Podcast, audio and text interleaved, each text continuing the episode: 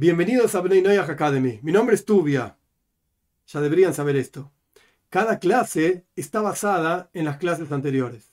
Hay que repasarlas, entenderlas, memorizarlas y así podemos avanzar. Entonces ya saben que mi nombre es Tubia. La clase pasada dijimos que sabemos que Dios nos entregó un mensaje y que Dios espera algo de cada uno de nosotros. ¿Cómo sabemos esto? La raíz de esto es que generación tras generación nos fuimos transmitiendo un relato. ¿Cuál es el relato?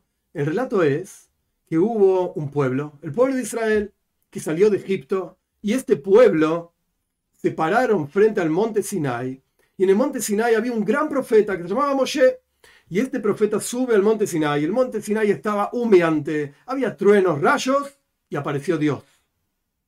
¿Qué es lo que vieron? A mí no me pregunten. Pero esto es lo que se pasó generación tras generación.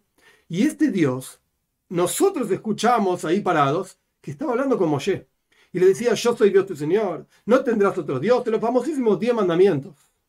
¿Quiénes estaban parados en el, en el pie, al pie del monte Sinai? El pueblo de Israel, solamente el pueblo de Israel. Y eran aproximadamente 3 millones de personas. No hay religión, escuchen esto, no hay religión que esté basada en una revelación divina a una cantidad tan grande de personas, mínimo 3 millones de personas. La mayoría de las religiones se basan en que hay una persona que dijo que Dios habló con él o que se apareció esto y aquello, como el cristianismo, como el islam, el budismo mismo, y un montón de otras religiones. Pero ninguna está basada en una revelación masiva a 3 millones de personas y en ningún caso se pasó este relato generación tras generación hasta que nos llega a nosotros.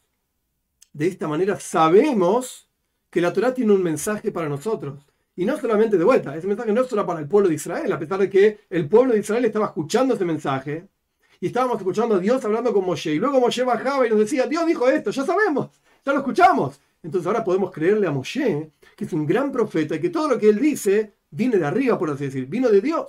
Pero no solamente esto, en ese momento también Dios compartió siete asuntos que hay que difundir a toda la humanidad, que son asuntos generales que incluyen montones de cosas particulares. Pero estos son los famosos siete preceptos de Bnei Noyach. ¿Y cuáles son? Vamos a seguir estudiando.